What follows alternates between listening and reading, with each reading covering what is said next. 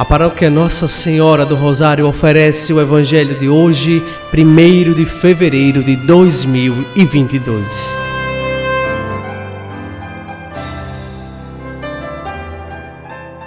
Proclamação do Evangelho de Nosso Senhor Jesus Cristo, segundo São Marcos, capítulo 5, versículos do 21 ao 43. Naquele tempo, Jesus atravessou de novo numa barca para outra margem uma numerosa multidão se reuniu junto dele e Jesus ficou na praia. Aproximou-se então um dos chefes da sinagoga, chamado Jairo. Quando viu Jesus, caiu aos seus pés e pediu com insistência: Minha filhinha está nas últimas. Vem e põe as mãos sobre ela, para que ela sare e viva. Jesus então o acompanhou. Numerosa multidão o seguia e comprimia.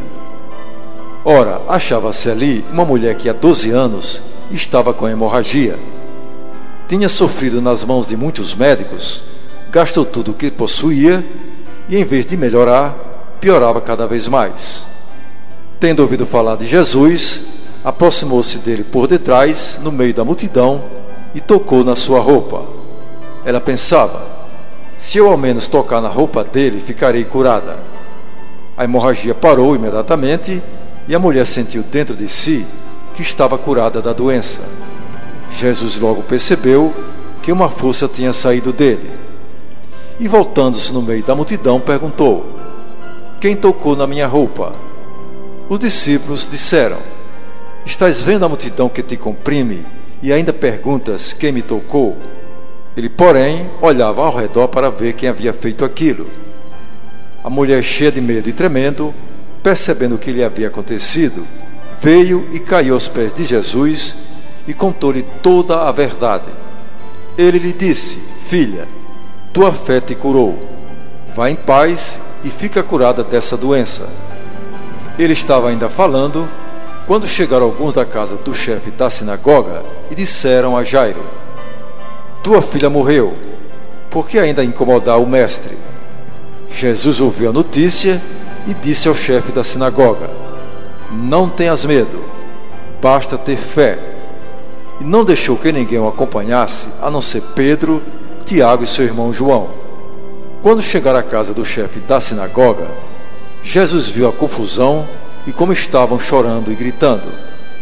Então ele entrou e disse: Por que essa confusão e esse choro? A criança não morreu, mas está dormindo. Começaram então a caçoar dele, mas ele mandou que todos saíssem, menos o pai e a mãe da menina e os três discípulos que o acompanhavam.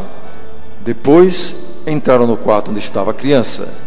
Jesus pegou na mão da menina e disse: Talita cum, que quer dizer menina, levanta-te. Ela levantou-se imediatamente e começou a andar, pois tinha doze anos. E todos ficaram admirados.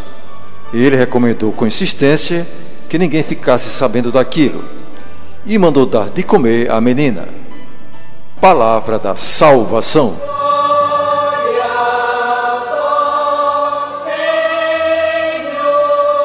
Amados irmãos e irmãs, tanto Jairo como a hemorraíça nos dão um exemplo de fé na onipotência de Jesus. De modo parecido, o cristão deve pedir a ajuda de Deus para superar os obstáculos da vida. Precisamos fazer o devido esforço para enriquecer nossa fé neste sentido. Ao receber Jesus na Eucaristia, realiza-se um contato físico necessário que nos restabelece das doenças do corpo e da alma.